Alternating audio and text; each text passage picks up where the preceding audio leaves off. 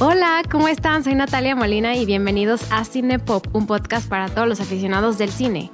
En Cinepop cada semana hablamos de una película o de una pequeña selección de películas y con ayuda de un invitado vemos todos los datos curiosos y nos metemos a fondo a todos los temas.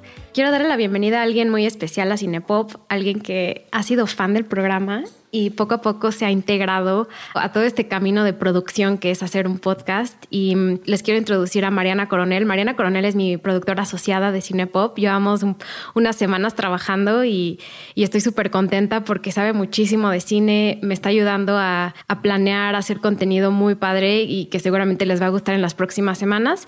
Y pues bueno, eh, Mariana, bienvenida. Eh, ¿Cómo estás? Hola, muchas gracias por tenerme. Pues estoy muy feliz porque, como Natalia dice, soy fan del podcast. Aunque sea hace muy poquito, eh, Cinepop entró a Sonoro y Natalia y yo trabajamos en Sonoro. Entonces, cuando yo vi como que al fin había un podcast que era de una mujer y que hablaba temas súper interesantes, yo dije como yo quiero ser parte de ese podcast, yo quiero como que, o sea, dar ideas, que mi voz sea escuchada, que Natalia pueda tener como todas las herramientas bien chidas para poder crecer, porque es un podcast muy bonito, entonces estoy muy feliz porque soy parte de Cinepop y pues poder estar aquí a ver si les gusta nuestra platiquita de hoy. Seguro les va a encantar. También quiero mencionar que Mariana es creadora de contenido. Eh, diles a nuestros escuchas dónde pueden seguirte. Eh, me pueden seguir en TikTok e Instagram como Mariana GCA, en TikTok Mariana GCA 6.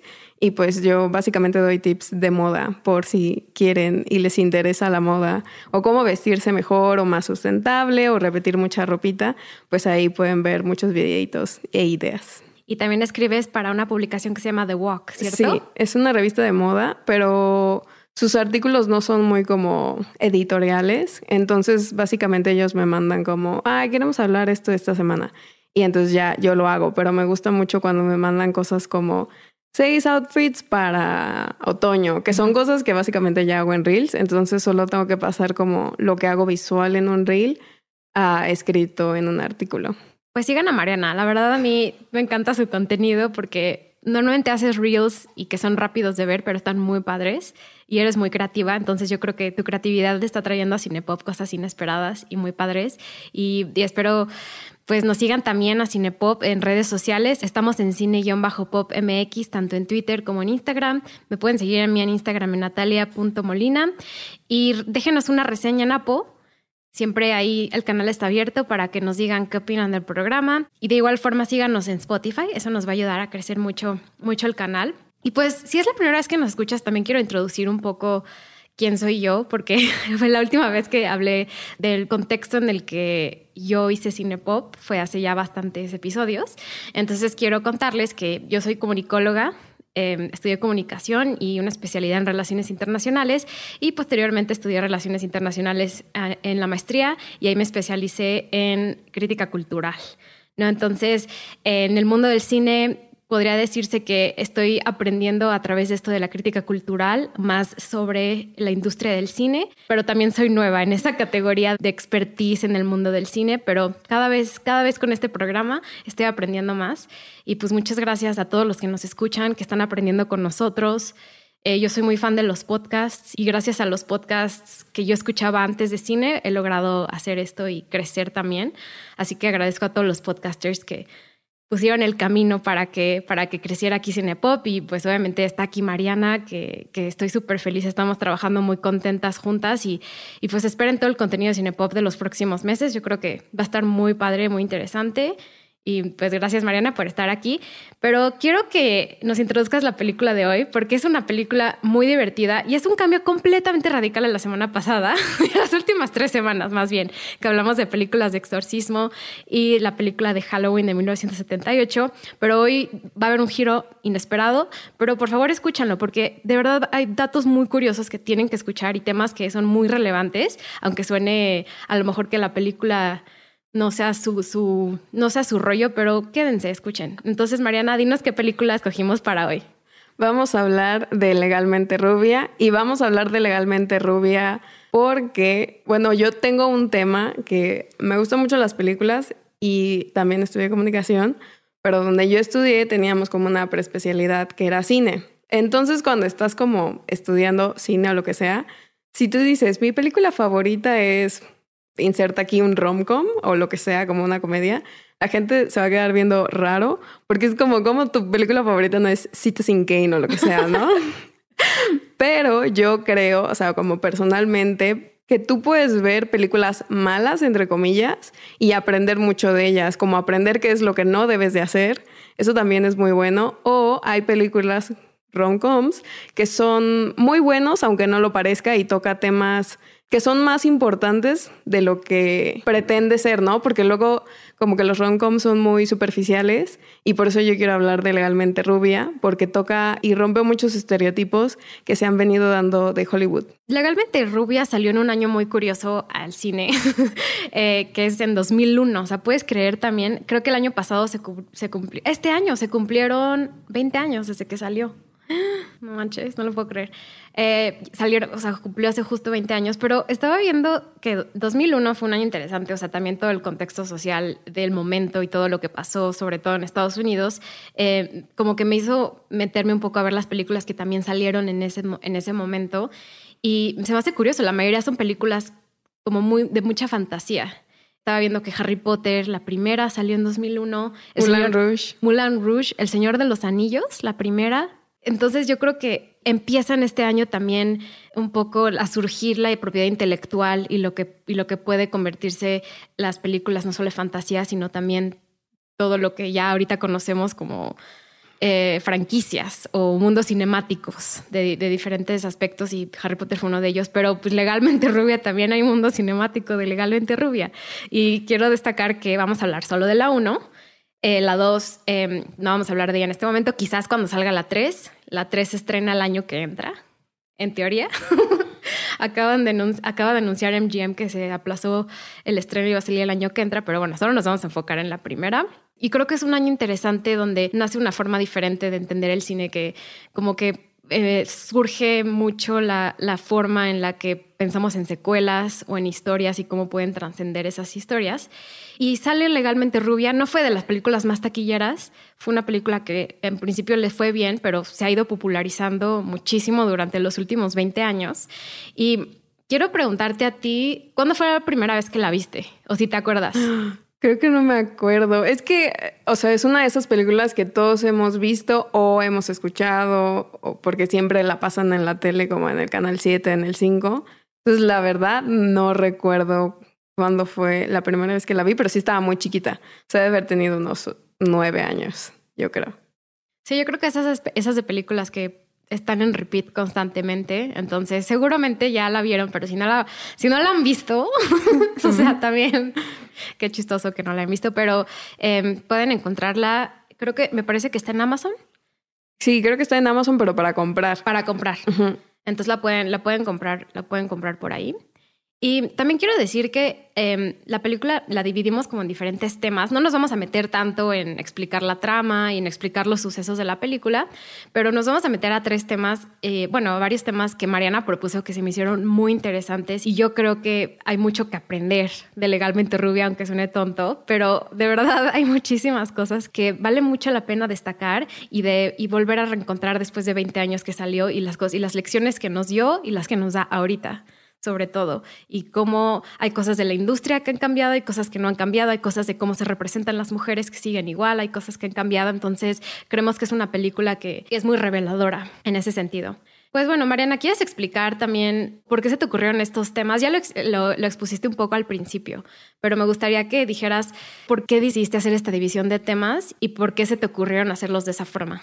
Bueno, creo que legalmente Rubia tiene estereotipos muy marcados el primero de ellos es que él, la, pues, la protagonista, es como la típica chica rubia, bonita, como que le gusta este, la ropa, el maquillaje y todo eso que en ese tiempo, 2001, era considerado como algo malo. O sea, en el 2001 eh, voy a como que hacer una referencia a un tipo como, no sé si ubican los tipos de chicas como la chica cool, eh, la Manic Pixie Dream Girl y todas ellas. Eh, este es como un tipo de chica que es como, yo no soy como las otras chicas que en ese tiempo, te digo, era visto como algo bueno porque, ay, yo no me maquillo, a mí no me interesan esas cosas, como, pero era una manera también de hacer menos a las mujeres que sí les gustaban hacer todas estas cosas. Y también tiene esta connotación que cuando tú eres una persona que le gustan todas estas cosas, ya sea hombre mujer, eh, no binaria, eh, eres una persona tonta y superficial, como Rachel de Friends. No ven que Rachel, o sea, creo que ella es un muy buen ejemplo. Rachel es vista muy materialista, superficial, porque pues es como de, eh, pues básicamente hasta trabajó en Ralph Lauren y le encantan como todas estas cosas de moda. Y a las chicas que no les gustan estas cosas son más inteligentes y son superiores a estas chicas, cuando en realidad, pues una persona puede ser inteligente y bonita y le pueden gustar todas estas cosas y no se tienen que pelear la inteligencia como con la apariencia física. Y por eso yo quise como que analizáramos temas que esta película toca y cómo las rompe.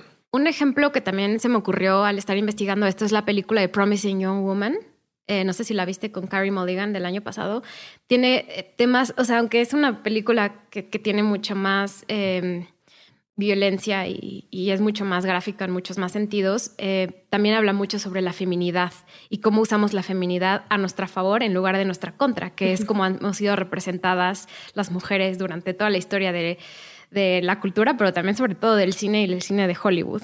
Me gustaría como mencionar un poco también la importancia que tiene la actriz Reese Witherspoon eh, para esta película. Yo creo que ella empezó a tener una carrera pues igual y no, no era tan famosa. Yo creo que con Legalmente Rubia despegó su carrera al 100%. Salió también la película de Election unos años antes. Se empezó a convertir en una actriz como muy reconocida. Y yo creo que Legally Blonde, si no hubiera sido por ella, eh, no hubiera llegado a lo que es. Se había, se había considerado Christina Applegate y a, un par de actrices más, pero, pero Reese yo creo que lo que hizo con Legalmente Rubia también le dio el papel que ella tiene ahorita como productora y como mujer importante que es con su productora Hello Sunshine ahorita. Nos vamos a meter más en ese tema en el futuro, pero, pero quiero mencionar que con Reese Witherspoon no se hubiera podido hacer esta película.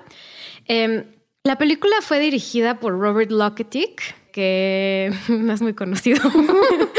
Yo creo que eh, su, película más conocida es esta. También dirigió Monster in Law con Jennifer López y, Jane Fonda en el 2005.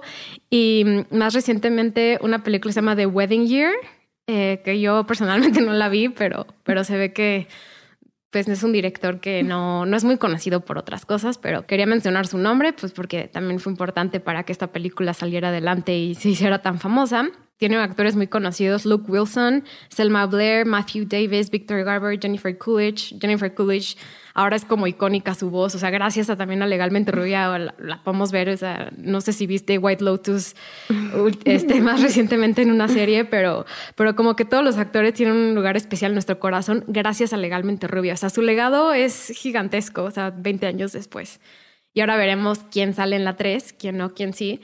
Pero, pero que también quiero decir que el, el guion de la 3 lo va a escribir Mindy Kaling. ¡Amo a Mindy Kaling! Es excelente, excelente escritora. Escribió la, la, serie de Netflix.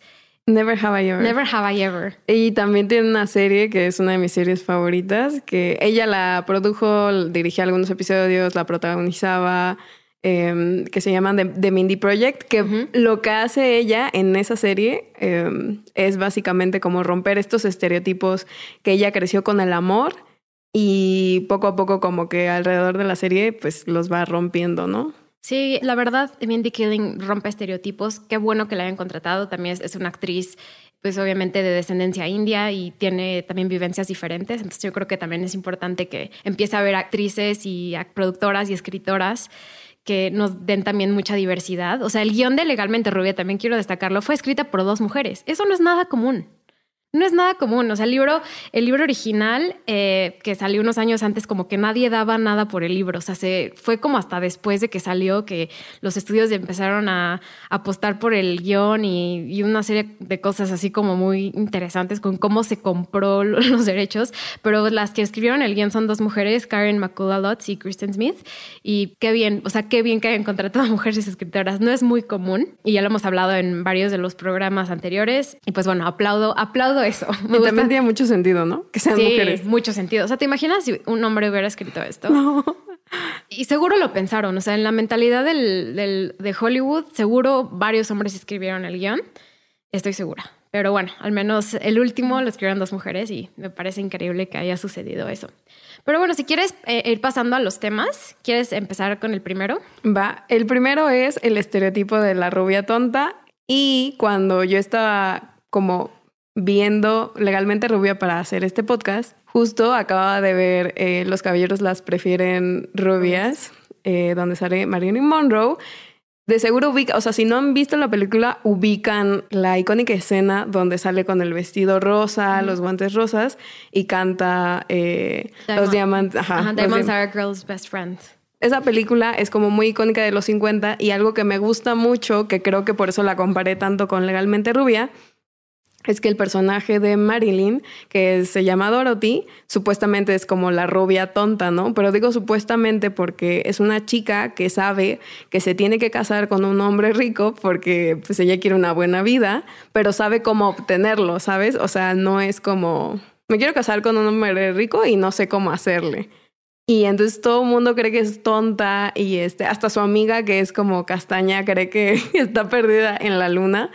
Y no, no está nada perdida, o sea, ella sabe como exactamente qué es lo que tiene que hacer, eh, qué decir en el momento adecuado, casi al final de la película, cuando el papá del chico con el que se va a casar, que le dice como, ah, es que tú solo te quieres casar con mi hija por dinero, y ella le da como un gran discurso de, pues, o sea, y así como, porque está mal como que yo quiera tener cosas bonitas para mí, si usted tuviera una hija, quisiera que tuviera todas las cosas bonitas del universo porque yo no puedo querer eso para mí.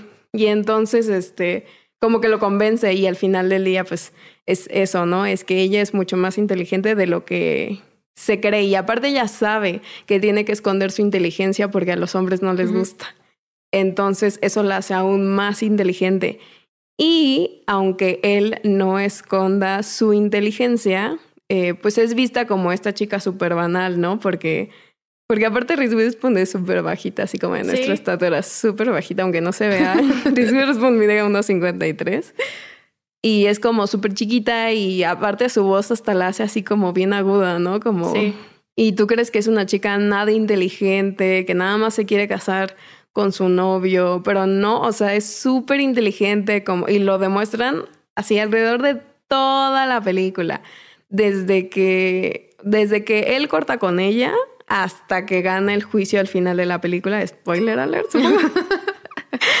como todo así y ella demuestra como tal vez no tiene el conocimiento como de los libros, no te puede enseñar matemáticas, vaya, pero sabe cómo usar el conocimiento que ella ha obtenido, que a ella le gusta, para ganar lo que quiere, vaya.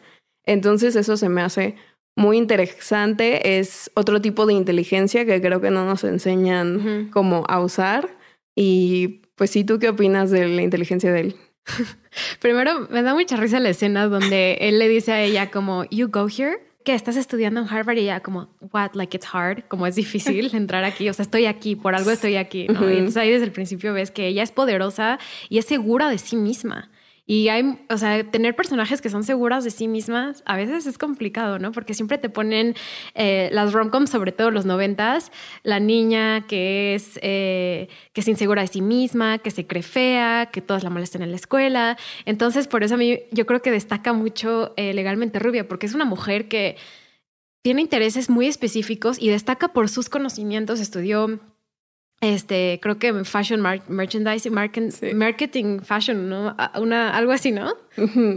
y... O sea, nada que ver pues con la con eh, derecho, vaya, pero pues es como, ah, sí, y así. Sí.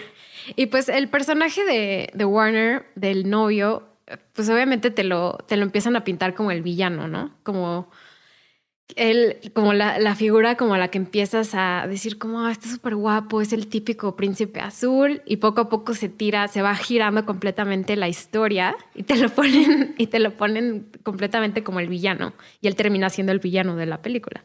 Sí, y al final estás, o sea, te quedas muy feliz por la decisión que ella toma de, spoiler alert, no quedarse con él porque sabe cuánto vale ella y cuánto vale él y que él no la merece. Y eso también, o sea, creo que también es muy importante que ella sabe qué tan inteligente es, pero las demás personas no. Y entonces durante toda la película no se trata como de que él eh, sepa cuánto vale o cuán inteligente es.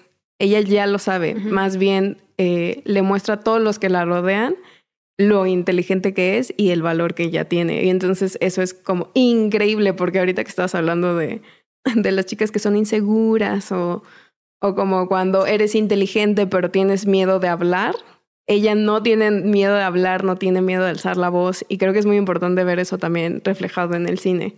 Y también sobre todo momentos de vulnerabilidad la vemos llorar, o sea, la vemos, ¿te acuerdas cuando Warner eh, rompe con ella, con él, y le dice, no, ya no, y ella empieza a llorar y, empieza a ser un oso, y también es como importante, o sea, hay mujeres que sí lloran en público, y luego, ¿qué pasa? Va, haces un oso enfrente, o sea, y luego, ¿qué, qué, qué va a pasar? Los demás se van a enojar de que alguien está llorando, vas a ser un oso. Pues no, a veces pasa. A veces están ganas de llorar o pasas por un momento difícil y ese, esa vulnerabilidad de él también me encanta. Y también cuando está, cuando está en Harvard, que se pone a llorar y va con la manicurista que es Jennifer Coolidge, que está con todos los ojos todos llorosos. Este, también me gusta que no solo sea la parte buena de él, también son sus partes vulnerables y, y, sobre todo como crudas, porque todas las mujeres y todas las personas en este mundo, ella, ella, ellos, quien sea, eh, todos tenemos momentos de tristeza y de enojo y, a veces se, reflejan en nuestro día a día. Entonces eso, eso también me gusta, que, que, la película sea tonta y, y hay escenas que dices como, y líneas que dices, ay, ¿qué es esto? Pero nos enseñan eso, como vulnerabilidad humana. Y sobre todo cuando eh, ella descubre que el profesor nada más la metió al equipo ah, eh, por su físico. Creo que ese es un golpe muy duro para ella. Creo que esa es la única vez en la película en la que ella genuinamente se cuestiona su inteligencia, pero, mm, o sea, no es como, ay, porque un hombre me cuestionó, es más bien como una persona en la que yo confié, en la que pensé que veía como estos talentos que yo sé que tengo, resulta como no solo decepcionarte, sino tratar como, es que no sé, o sea, no, no es como abusar, pero sí como abusar de su poder para obtener algo de ella, que no tiene nada que ver. Yo creo, regresando un poco al tema de, por ejemplo, de las, los, los hombres las prefieren rubias, eh, y la idea que tenemos de esa película, ¿no? Yo creo que tanto tú como yo, que las vimos la película hace recientemente, teníamos una idea diferente, como que teníamos el estereotipo de, ah, Marilyn Monroe es categorizada como la mujer tonta, pero la misma película utiliza ese concepto que la gente tiene sobre Marilyn Monroe en la contra de los que saben que existe a Marilyn Monroe. Y es lo mismo que hace legalmente Rubia. Y por eso ahorita, ahorita introducimos el personaje de Vivian, pero yo creo que lo que la película tiene en su contra, la película es lo que hace para que las personas no tengan esa idea de que es un estereotipo y, lo, y lo, pone, eh, lo pone a su favor, ¿no? Entonces, en lugar de, para que todos digan, ay, legalmente rubia, qué flojera, esa es una película de mujeres que no tiene sentido así, ah, pues ve el contenido para que veas que los muchos años que hubo antes, el estereotipo de una mujer fue impuesta sobre todo por hombres y por hombres ejecutivos y por hombres que dominaban y que tenían el dinero para poder poner a las mujeres como quieran. Entonces, por eso yo creo que esta película es importante. Usa eso en contra eh, usándolo a su favor. no sé si eso hace nada de sentido a lo que dije. Y eso de, o sea, eso de hacerlas como ellos quieran es literal. O sea, yo no sé si ustedes conocen mucho como de Hollywood en los 50, pero básicamente era como hacerle, o sea, Marilyn Monroe no tenía el cabello rubio, era como castaño y se lo cambiaron, le hicieron una operación que es súper dolorosa, donde le transformaron como la línea en lugar de que sea así normal, era como en forma de corazón básicamente. Y no solo ella, o sea, muchas actrices de Hollywood básicamente las crearon como de esa forma. Y pues básicamente es para mantener a las mujeres controladas, pero no vamos a entrar en ese tema. Eh, y sí, o sea, es muy importante como saber por qué, por qué estos hombres ejecutivos, escritores, directores, productores, shalala, quieren mantener como a las mujeres tan calladas y quieren hacerlas ver como que no valen tanto y quieren como básicamente no darnos el espacio para poder contar nuestras historias desde nuestro punto de vista, eh, pues es porque básicamente ellos van a tener así el poder y seguir teniéndolo, pero Creo que estamos en un camino en el que ya estamos viendo a más mujeres como tener una voz y no solo eh, mujeres, también como personas de la comunidad LGTB eh, plus y todo eso. Y yo creo que es muy importante como por eso em, tener otros puntos de vista en el cine, sobre todo, porque pues básicamente al final del día, cuando tú ves el cine, ves un poco el contexto social en el que estábamos en esa época. En el 2001, les digo, si ahorita sale una película como Legalmente Rubia, no sé, o sea, no estaría rompiendo ningún estereotipo, no estaría haciendo nada fuera como de lo común. Eh, creo que sería una película más, ¿no? Que está intentando entrar en la fórmula de romper los estereotipos en lugar de lo que fue cuando salió hace 20 años. Y siento que a partir de eso ha habido algo bastante mejoría en cómo se representan las mujeres, pero sigue habiendo muchas fallas en sobre todo cómo ponemos, a o sea, sobre todo en cómo se representan mujeres y, luego mujeres, una, una güera o una rubia y una de pelo oscuro o de pelo café o, como podemos decir brunette. Y y entonces por eso aquí entra el personaje de Vivian. Porque aparte esta película es como completamente fantasía, o sea, están los estereotipos marcadísimos, o sea, no los pueden delimitar de mejor forma, o sea, el vestuario, eh, la forma en la que está hecha el guion, o sea, todo lo delimita de una forma exagerada, pero es parte de lo que lo hace, lo, que lo hace muy buena. Pero vemos el personaje de Vivian protagonizado por Selma Blair que es completamente opuesta a él, ¿no? Él tiene pelo güero, eh, usa ropa muy flashy, eh, habla, habla de lo que piensa, es una persona que tiene mucho porte en su forma y Vivian es como lo contrario, ¿no? Es como bajita, es, sí, también es inteligente porque está yendo a Harvard, eh, pero es como lo, completamente diferente a lo que representa él. Y entonces aquí es donde digo, aquí la película nos está enseñando, nos está diciendo, toda la vida nos han puesto a que una mujer güera y una de pelo café eh, siempre van a tener una rivalidad, ¿no? Estas rivalidades que no entendemos, o sea, las mujeres, o sea, debería existir la sororidad en todo tipo de aspectos y que el, el, hecho de que sigan poniendo una mujer en contra de la otra, sobre todo una que es estereotipo rubia, que es la guapa tonta, o sea, en, lo, en lo que cabe de lo que hemos construido, y el, estereotipo de la que no es güera y es inteligente, ¿no? Y, o sea, quería preguntarte, ¿cómo, o sea, cómo es que eh, se ha representado esto a través de la cultura popular, no solo hace unos años, pero también actualmente, y cómo se sigue haciendo? Porque estamos haciendo el recuento y lo vemos hoy en día, o sea, lo vemos tanto en televisión como en cine. Sí, tal vez también en literatura, ¿eh? Como lo vemos, o sea, como el estereotipo de la rubia contra la castaña, básicamente es que la castaña es seria, es como... Supongo que es lo que dice eh, Warner cuando corta con él, porque no corta con ella porque no le gusta, corta con ella porque le dice básicamente, yo quiero ser senador tal, no me puedo andar casando con una Marilyn, me tengo que casar con una Jackie. Hace esa comparación que pues todo el mundo conoce, pero al mismo tiempo, si comparas a estas dos personas... Refiriéndose a Jackie Kennedy.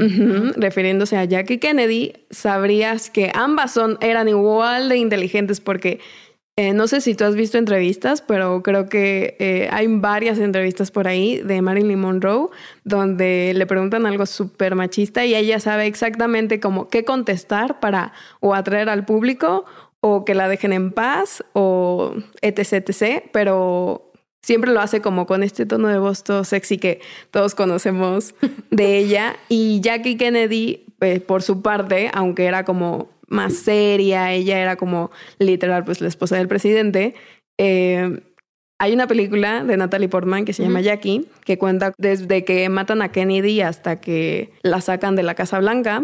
Y entonces Natalie Portman, investigando como a Jackie Kennedy, dice que eh, Jackie hacía una voz súper diferente cuando tenía una entrevista o estaba en público a cuando hablaba por teléfono con alguien en privado. Y lo que a mí me sugiere eso es que Jackie era lo suficientemente inteligente para saber qué es lo que tenía que hacer para verse presentable, para ser la primera dama y al mismo tiempo como mantener su poder al lado de JF Kennedy, porque no se podía divorciar de ella, ¿sabes? Ella ya estaba ahí, o sea, ella se casó con él y ahí se quedaba, aunque la estuviera engañando con quien fuera. Entonces, esa rivalidad que eh, vimos en esa época eh, presentada como en la vida real, se ha visto presentada muchas veces en la televisión. Y justo como dices, cuando estábamos investigando, estaba yo tratando de acordarme de todas las películas así. No me acordé de muchas, pero sí tengo unas referencias que seguro no han visto, como Vive ya Genio y cosas así. Pero yo la veía de chiquita y sí, o sea, está súper marcado porque mi bella genio se trata de una, literal, una genio que sale de su, su lamparita que encuentra un capitán este, de la NASA. Entonces, este, ella es rubia, es este súper alegre, es como todas las rubias, la típica rubia, ¿no? Y entonces en alguna eh, parte de la serie se supone que tiene una, una hermana gemela que obviamente es interpretada por la misma actriz y es, adivina qué, castaña. y es, adivina qué, malvada. Y le quiere quitar a Ginny su, pues no es su novio, pues, pero a Ginny le gusta este el capitán Tony, entonces su crush. Ajá, le quiere quitar a Tony y le hace maldades. Y entonces todo esto así como de la castaña, que es un poco más inteligente que la rubia, por eso le puede hacer como todas estas maldades. Eh, la hemos visto representada en muchas series. Igual creo que pusimos este Mónica y Rachel, tú me las pusiste de ejemplo. Yo creo que son un ejemplo es un ejemplo bueno porque son amigas. Pero, por ejemplo, siempre vemos a Mónica y a Rachel peleándose, pero nunca vemos a Rachel y a Phoebe. O sea, o a lo mejor un par de veces, pero siempre es Rachel con Mónica. O sea, siempre son como ellas dos. Como existe una rivalidad entre. Hasta sí hay amistad, obviamente, pero ellas las ponen como las que se comparan la una a la otra. Y déjate eso, los hombres en la serie, o sea, que son sus amigos, siempre las andan comparando, como, ay, ¿quién está mejor? Mónica o Rachel, ¿a quién te das? Así, cosas así. Pero no decían eso en los momentos, pero estoy traduciendo. En el lenguaje de 2021, así lo dirían. No, y justo también pensé en, más recientemente, no sé si viste WandaVision de Marvel, eh, ah, me pareció como muy interesante cómo usan ese mismo estereotipo y un poco es una parodia, pero al mismo tiempo existe. O sea, está Wanda, que es, es, es la, es la güera, es la protagonista. ¿no? Sí es, bueno, sí es pelirroja, pero podríamos decir que también ponen a Agatha, que es la de pelo castaño, pero como que al principio de la, serie empiezan con la parodia hacia las series de los 50. Entonces, la típica mujer que atiende al hombre, o sea, meten esos estereotipos que a la gente le encantó en WandaVision y luego dan un giro. Yo creo que por eso la, la serie es muy creativa, pero se me hace que sí tiene como un poco de de poner a dos mujeres de una contra la otra, la mala Agatha y la, y la buena. Eh, y no sé si eso también, según yo, eso también influencia mucho las novelas aquí en México o bueno, en el mundo, porque si te das cuenta, las novelas es como la buena es la que no tiene mucho maquillaje, la que es tímida y la mala es la que tiene un buen de maquillaje y por lo general es castaña y la y la buena es rubia. Yo sé que las novelas lo hacen porque es para que tú mientras estás haciendo otras cosas como que puedas voltear a ver la tele y decir, ah, bueno, esta es la mala, esta es la buena, ya ubiqué. Pero en el cine es como si estás contando una historia, si tienes un guion, como se me hace un elemento muy extraño de usar que sea tan obvio. Y, pero me gusta mucho cómo juega esta película con, con esos estereotipos de la rubia contra la castaña, porque básicamente ellas están peleando, Vivian y él, porque pues están peleando por un hombre. Sí. Quieren a ese hombre. Eh, mi opinión personal es no lo quieren, nada más quieren como obtener lo que significa ese hombre, que es lo que la sociedad les ha dicho toda su vida. Te tienes que casar, o sea, tu meta en la vida es casarte a ver cómo le haces, pero te vas a casar. Y ese es tu meta. Otro ejemplo que te vino a ti a la mente fue el de Gossip Girl, ¿no? Gossip Girl siempre están peleando, o sea, tienen, todas están con todos y todo lo, mismo que está pasando en Riverdale actualmente. Entonces, Aunque Gossip Girl salió hace 20, o sea, hace 10 eh, años, igual un poquito más. Y Riverdale es actual, o sea, sigue pasando. En esta última temporada hay pelea entre, spoiler alert, entre, entre Betty y, y Verónica. Y, pues obviamente por eso digo, hay cosas en las que sí hemos progresado, pero hay cosas en las que seguimos en lo mismo. Entonces, una serie tan popular como Riverdale eh, te siguen poniendo estas barreras de la güera y la. Y es, obviamente viene del cómic, pero en nuestro momento actual lo siguen haciendo y en cosas que todo el mundo consume. Aparte, en Riverdale, eh, la castaña, más que ser mala, bueno, yo no veo Riverdale, pero es como exótica, ¿no? Es. Ah, sí. Es la, es la, es la latina. Eh, sí, está muy interesante porque aparte va a salir, porque a mí me gusta mucho la serie Sabrina, la nueva, me encanta, es de mis series favoritas. Pero creo que Sabrina no cae en el mismo juego que cae Riverdale. Sí tiene bastantes cosas de adolescentes y teenage drama completo, pero es un poco más inteligente que Riverdale. Entonces quiero ver ahora qué va a pasar porque Sabrina va a salir en Va a salir en Riverdale. A ver cómo juegan ahí con los estereotipos. Pero bueno, lo que vamos es, sigue pasando en, nuestro, en los momentos actuales y nuestra cultura, que siguen poniendo a la rubia y, al, y a la brunette como la, una contra la otra. Sí. Aunque son amigas, son amigas y rivales, como la novela. y rivales. Exacto. Entonces, en Legalmente Rubia, básicamente eh, empieza la película y ellas se odian. Se odian porque eh, Vivian, ajá, literal, Vivian está comprometida con Warner y él dice como, mmm, me ganó el anillo. Porque literal hay una escena, no sé si se acuerdan de esta escena en la que están en clases, él está sentada detrás de Warner y Vivian y Vivian sabe exactamente lo que está haciendo pone la mano eh, en el hombro de Warner, pero obviamente para mostrarle el anillo. Y, este, y ella no dice como voy a recuperar a Warner, básicamente queda viendo el anillo. Y es como voy a recuperar ese anillo. Ajá. Entonces empieza esta rivalidad entre ellas y la película avanza cuando ellas se dan cuenta que para empezar Vivian se da cuenta que ella, o sea que él es más, más inteligente de lo que ella creía, porque sí la puso en una cajita. Y luego él se da cuenta que Vivian no es tan rígida y mala como ella creía, y entonces empiezan a formar este vínculo que es muy bonito, porque aparte, eh, esta película no creo que pase el test de Bechel, no sé si ubicas cuál es ese. No. Es un test que salió hace muchos años en un cómic que básicamente son tres reglas. Tienes que tener un personaje, dos personajes femeninos que tengan un nombre, o sea, ahorita que escuches como la tercera regla vas a decir por qué ninguna película pasa esto, pero bueno, muy pocas películas pasan este test. Y tienen que hablar de cualquier cosa que no sea un hombre. Wow. Está difícil. Ajá, porque aunque vemos a, muchos personajes femeninos interactuar entre ellos, nunca las vemos no hablando de un hombre. Hasta cuando va con la manicurista está como, no, es que me gusta el cartero, ¿sabes? Sí. Nunca es como, ay, pasó esto. Hasta cuando quiere recuperar a su perro, es como, ay, mi exnovio tiene al perro. Sí, es cierto. Wow. Tal vez sí, sí, una línea, pero o sea, no sé, según yo no lo pasa. Entonces, eh, algo que me gusta mucho de esta película es que vemos muchas interacciones entre mujeres, que eso casi no pasa, y casi no vemos interacciones entre hombres. O sea, yo no recuerdo ninguna escena de esta película en la que dos hombres interactúen más de 5 o 10 segundos más que el personaje de Luke Wilson con el profesor Callahan.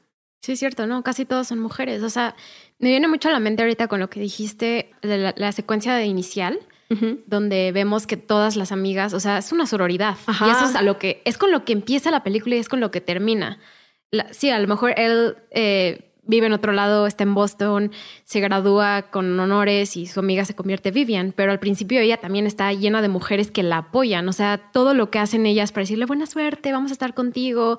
Y eso, eso me gusta, ¿no? Empieza, empieza igual que termina como ¿Qué, qué, relaciones son las que más importan? Las relaciones de amistad entre, entre mujeres, ¿no? Que es lo que, eh, eh, lo que el mensaje de la película y por eso tan, me gusta tanto. Aparte, cuando ella le dice a su papá que quiere entrar a Harvard, su papá es como de, ah, ¿por qué? ¿Por qué quieres entrar a Harvard si eres bonita? y le dice, y es para gente seria. Ajá, y, en cambio sus amigas de la, literal, de la sororidad, porque están en una sororidad, eh, es como, ay, sí, eso que dices, como que la ayudan a estudiar, la ayudan a concentrarse.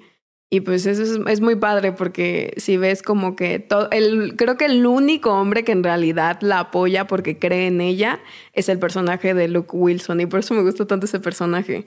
Pero pues casi no está, es como, ay, mira, o sea, como la ayuda, la hace ver, incluso cuando está como en su peor momento que dice como, ya no, ya voy a renunciar, él le dice como, tú estás aquí porque eres inteligente.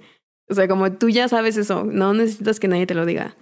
Y es cuando ella como que recupera la razón y sigue adelante, pero por lo general es como mujeres apoyando a mujeres todo el tiempo. Y eso es muy difícil de ver en muchas películas. Tal vez hoy en día es más fácil, pero en 2001... No, para nada. No, o sea, cambió un poco. Por eso yo creo que cambió de paradigma de lo que se veía en los noventas y lo que era la comedia romántica en los noventas. Y por eso Legalmente Rubia es una comedia romántica, pero también comedia, pero también eh, una película que trasciende su género en muchos sentidos. También al principio que mencioné a Reese Witherspoon no fue sin razón, o sea, yo creo que gracias a ella eh, y lo que logró con esta película de lo que una mujer puede hacer y puede transformar, eh, se, ha logrado también como un cambio de cómo se representan las mujeres, pero no solo cómo se representan, sino cómo son tratadas por la industria. Porque hasta hace muy poco tiempo, bueno, hasta yo creo que hasta casi hace que empezó Me Too y yo creo que ha de haber sido, yo creo que apenas hace dos años. Se empezó a hablar del tema. Sí. Y, y sí ha habido algunas actrices que, que, por ejemplo, uno que me viene a la mente es Gillian Anderson de X-Files. Ella dijo, ¿por qué me tienen que pagar menos que a, mí, que a David Duchovny? Los dos estamos al mismo tiempo en la pantalla y pues sí, David Duchovny tenía unas series antes, era más conocido, era alguien que su nombre destacaba más que el de Gillian Anderson, pero pues eventualmente los dos se convirtieron famosos. O sea, no, no hablabas de Mulder Scully nada más así como uno u otro. O sea, empezaste a hablar de los dos y entonces fue, fue Gillian Anderson que se medio peleó con los productores, pero logró que le pagaran lo mismo que a su coestrella. Y, yo creo que ahí también fue una de las razones por las que en la televisión se empezó a hablar de eso, pero también en el cine. O sea, y, no solo, y por eso me gusta mucho esta conversación, porque es una conversación que no solo es en la industria del cine o en la industria de Hollywood. O sea, es un, es un tema que sigue existiendo en todas las industrias laborales hoy en día. O sea, eh, las mujeres se les paga menos que a los hombres y supuestamente, por lo que leímos, eh, la brecha salarial de género es estimada en un 23% a nivel mundial, que es súper alto. Em, y pues el índice actual de participación de las mujeres en la población activa en el mundo se aproxima que es al 50%. Pues sí, hay casi 50% 50 mujeres, hombres. ¿Y por qué esta brecha salarial existe de 23%? O sea, ¿por qué los hombres les pagan más a un trabajo que hace una mujer de la misma forma? Aparte, nosotras nos cobran más por cosas de higiene y de belleza que a un hombre, solo porque es de color rosa. O sea, no tiene sentido como en mi cabeza que nos cobren más eh, por toallas sanitarias, que no debería de ser.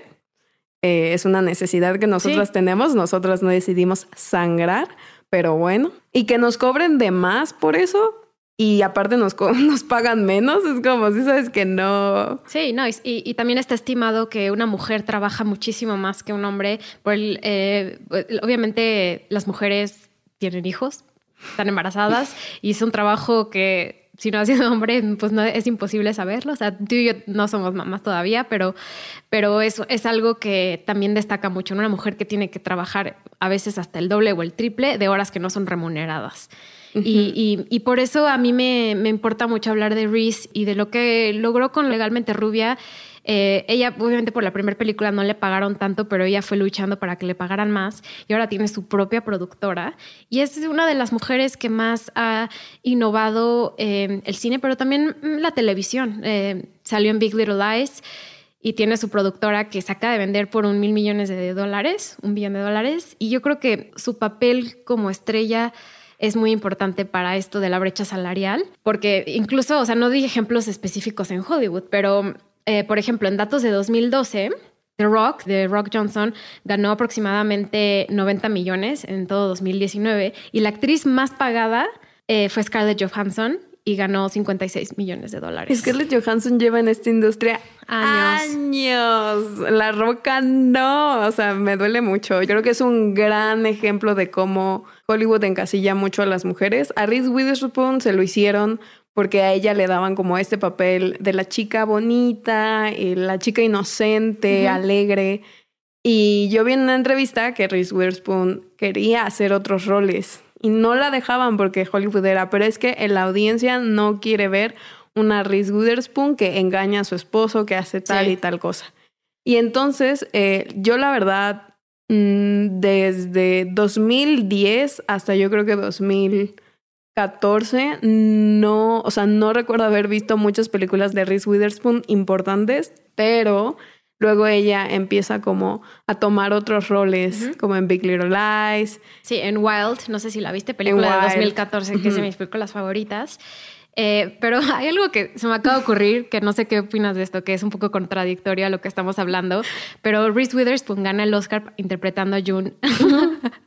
a June Carter, la, la, bueno, la esposa de Johnny Cash, pero curiosamente tiene el pelo teñido de café. Ajá. Y, gana el Oscar con el pelo teñido de café, no siendo su, su, o sea, su rubio natural. Y aparte, déjate de eso, en esa película, ella, eh, bueno, o sea, su personaje tiene que pasar por un buen de cosas súper duras, como apoyar a Johnny Cash a salir de las drogas, entonces también creo que eh, es un papel muy importante para ella, o sea, porque esto que fue 2004, según yo salió esa película, 2005, ganó el Oscar. Entonces, de 2001 que salió legalmente rubia a 2005 que ganó el Oscar, ella cambió el rumbo de su carrera y em, la empezaron a tomar más en serio, porque antes ella era como ah, rom-coms y después de eso ya empezó a tener papeles más importantes. Sí, actualmente es de productora, también tiene una marca de ropa, pero, pero me gusta mucho ella como, es que es como es empresaria, o sea, me, encanta Reese, o sea, siempre he sido su, su fan número uno. Em, también encontré una gráfica muy interesante que las podemos compartir en redes o se las ponemos en las notas del show es una gráfica que muestra hasta el año 2020 los salarios que tienen los actores en 100 películas entre 1984 y 2018.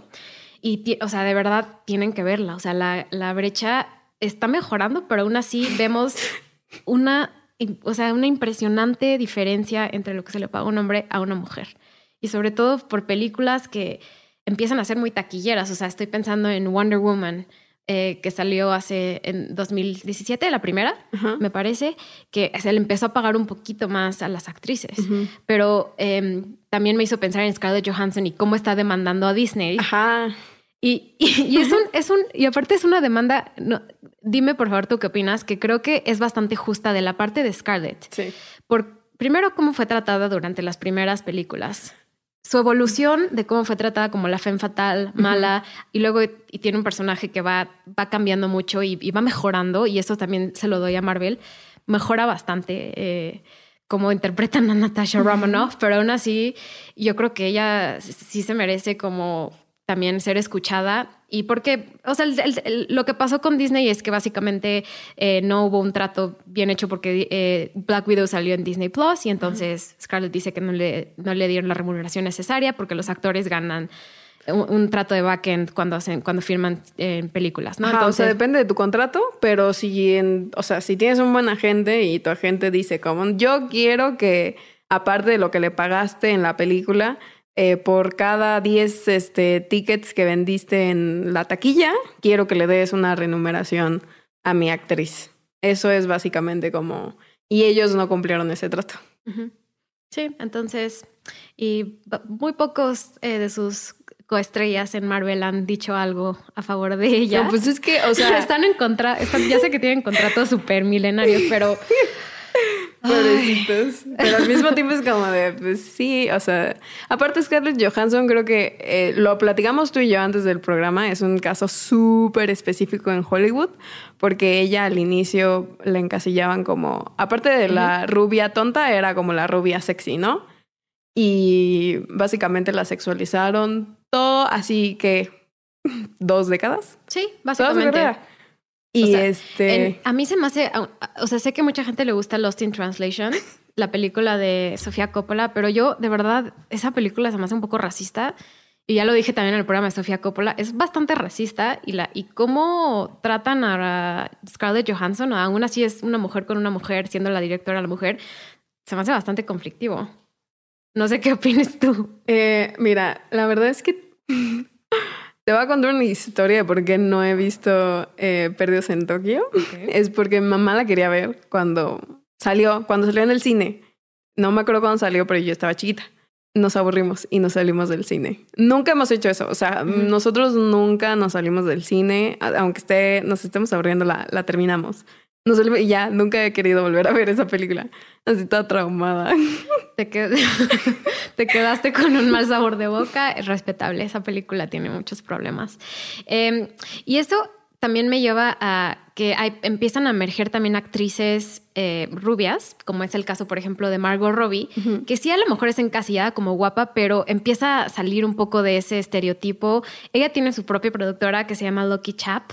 Eh, más recientemente hizo la producción de una serie que se llama Maid, que está en Netflix y está muy buena.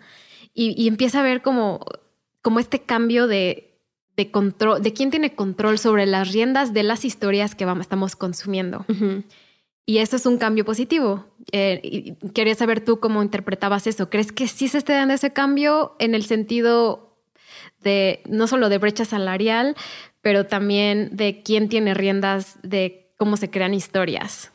Creo que es importante que ahora las mujeres eh, actrices en Hollywood que siempre han querido producir o dirigir, escribir, como Greta Gerwin, que empezó actuando y escribiendo con su pareja eh, y ahora ya ella puede dirigir películas sola, escribirlas, como que ya puede volar ella sola por su propio talento y no como depender de que financien una película porque ellos, o sea, como que está involucrado un hombre. Creo que sí es importante, no creo que estemos muy cerca de, lograr lo que queremos, creo que estamos avanzando poco a poco, pero creo que nos falta mucho. Sí, sí, sobre todo con la gráfica que les vamos a, les vamos a poner en redes sociales.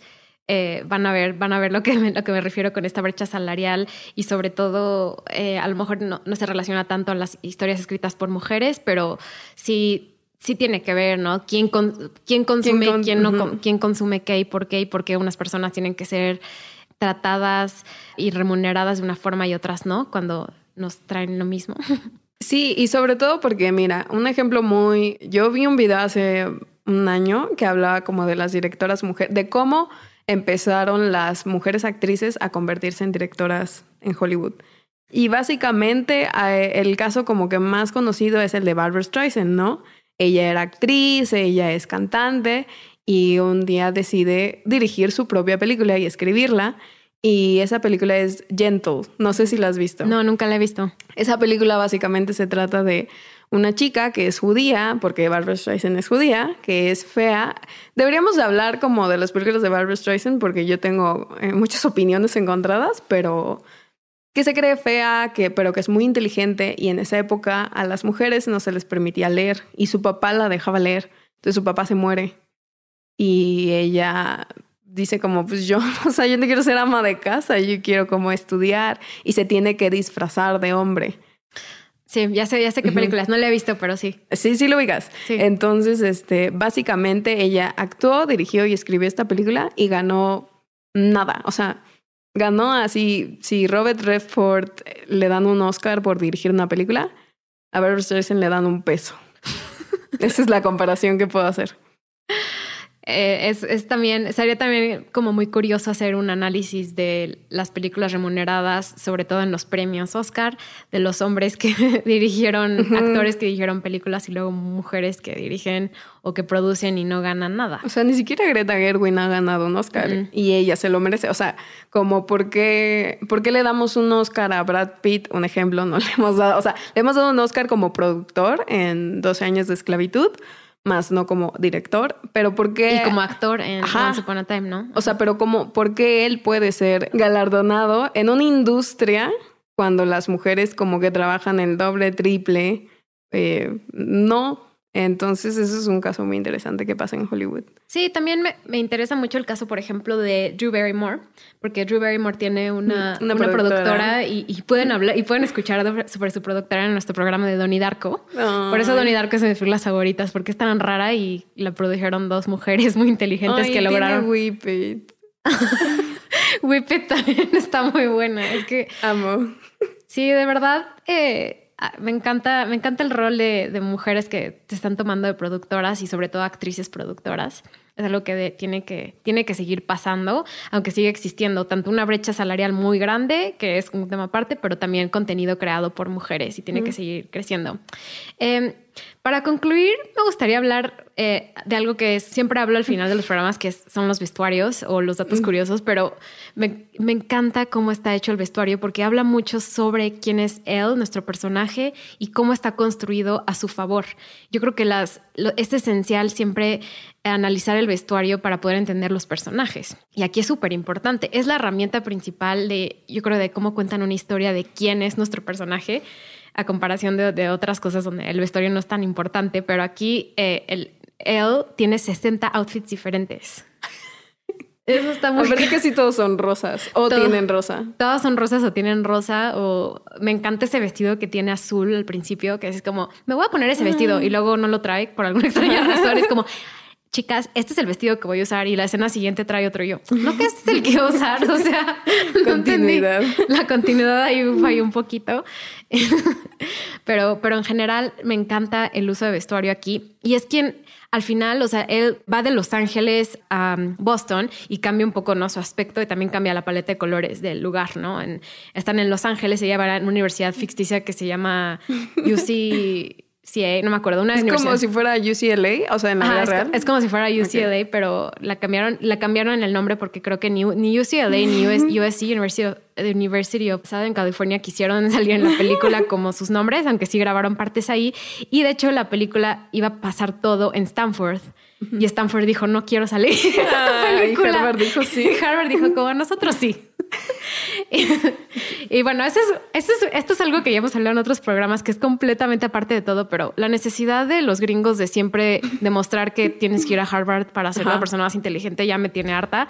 Lo, hizo, lo hicieron aquí, se los perdonamos porque la película es vieja, pero por favor dejen de poner que las, las universidades, que Harvard es lo mejor a lo que puedes ir. Seguramente sí, es muy buena universidad, pero hay muchas otras universidades en el mundo que también son buenísimas. Eh, la escena final, cuando llega con su outfit rosa, es increíble y es una de las mejores escenas. La música, su seguridad, porque ella se siente segura vistiéndose con vestidos y, usando el color rosa.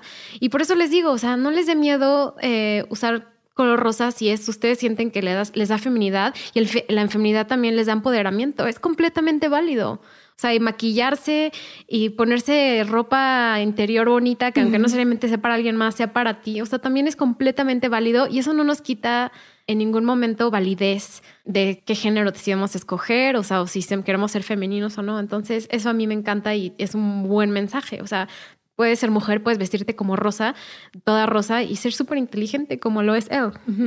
Básicamente, eh, lo que Natalia les está intentando decir, usen lo que quieran, usen lo que les haga sentir bien, lo que les haga sentir eh, cómodas, cómodos, cómodes, eh, básicamente lo que les empodere, ¿no? Sí, exactamente. Entonces, en este, en el caso de esta película es el color rosa y su feminidad y su inteligencia, pero exacto, usen siempre lo que quieran y lo que les dé, lo que los hace sentirse felices. No importa lo que piensen los demás. A Ed al final la vemos un poco conservadora, cómo va con Callahan y está vestida de negro, que es cuando la vemos más en colores oscuros. Durante toda la película siempre trae algo rosa. Y estoy, y Estoy casi segura que cuando está con Callahan solo tiene como una bandana rosa en, el, cuello. En el cuello, pero todo es negro. Y es la única escena donde la vemos con colores muy oscuros. En otras sí tiene como verde y tiene como outfits así como medio locochones, pero ahí está completamente negro. Y es cuando se da cuenta, no, no, esto, esto no soy yo. Y llega con su outfit rosa al final. Y está increíble. Aparte lleva en la bolsa a Brucer, ¿no? Ah, sí. Ed Woods puso la moda del del perrito, que luego, o sea, luego Paris Hilton también agarró. Sí. eh, la Elle Woods de la vida real está a debatirse. Wow. Pues muchas gracias por escucharnos. Gracias a Mariana por estar aquí.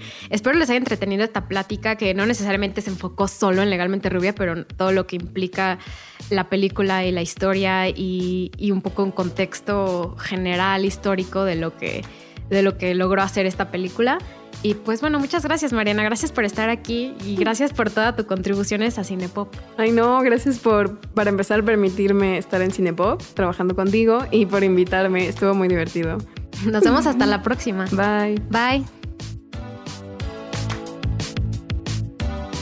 Cinepop es una producción de Sonoro. El programa fue producido por Natalia Molina y Mariana Coronel conducido por Natalia Molina e ingeniero de audio Santiago Sierra.